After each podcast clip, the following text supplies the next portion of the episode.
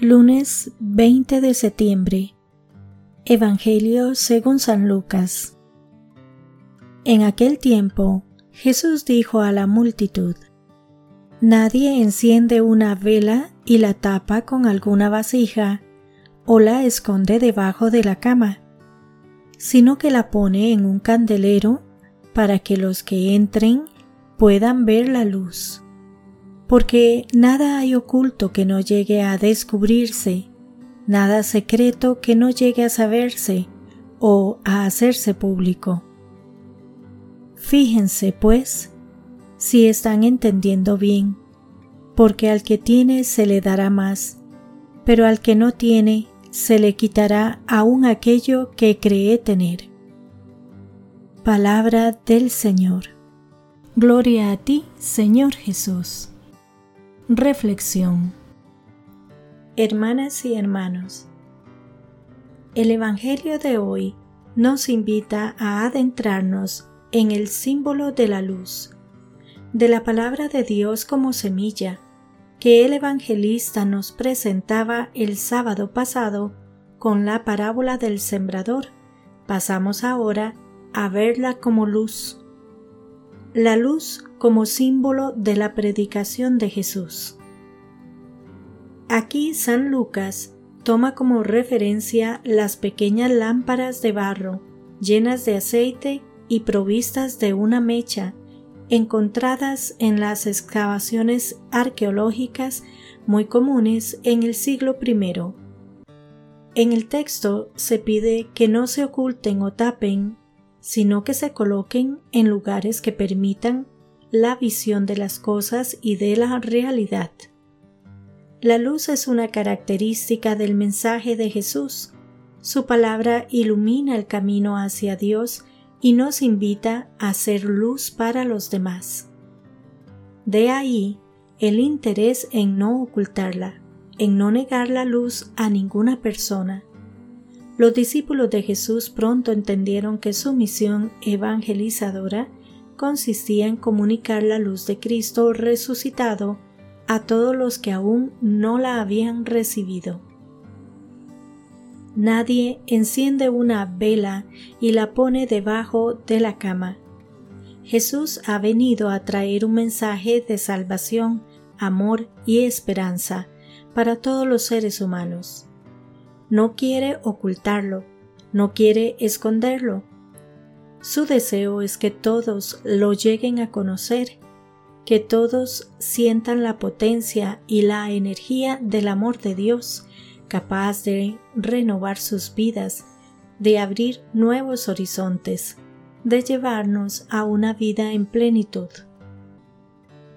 Lo que pasa es que siempre ha habido los que consciente o inconscientemente han querido ocultar ese mensaje. Han deseado que solo fuese para un pequeño grupo de elegidos. Los mismos apóstoles se quejaron en un momento determinado a Jesús de que había otros que pretendían expulsar demonios en su nombre. Más adelante, a lo largo de la historia de la Iglesia, también el Evangelio se ha ocultado bajo capas de tradiciones y costumbres, de moral y teología.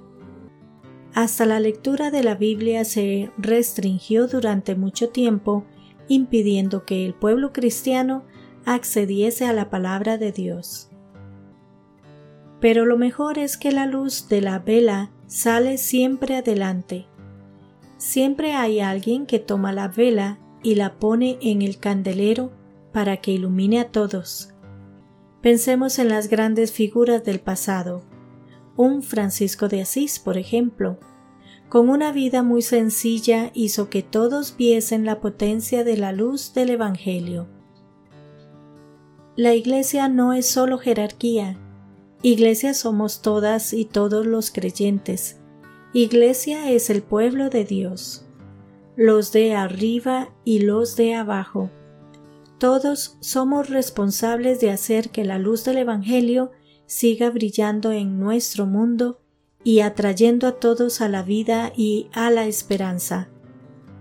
Todos somos responsables de hacer que la vela no quede oculta, sino que brille en el candelero y que pueda iluminar a todos y a todas.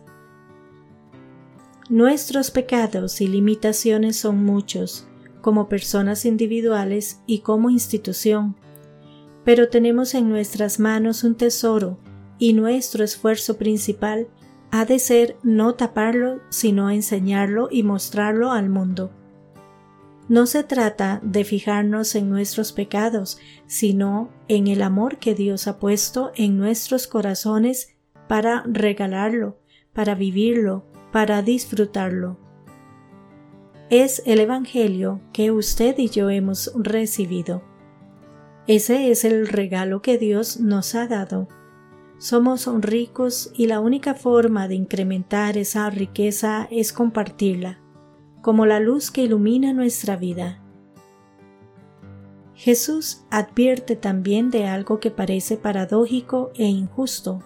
Al que tiene se le dará más, pero al que no tiene se le quitará aún aquello que cree tener. Parece que Jesús se refiere a la escucha de la palabra de Dios. El que escucha con interés crecerá en su escucha, es decir, en madurez cristiana. El que, por el contrario, escucha superficialmente y sin interés, perderá incluso lo poco que había comprendido. Una respuesta generosa y perseverante a la palabra de Dios nos llevará a un mayor compromiso con ella y con su difusión. Que Dios les bendiga y les proteja.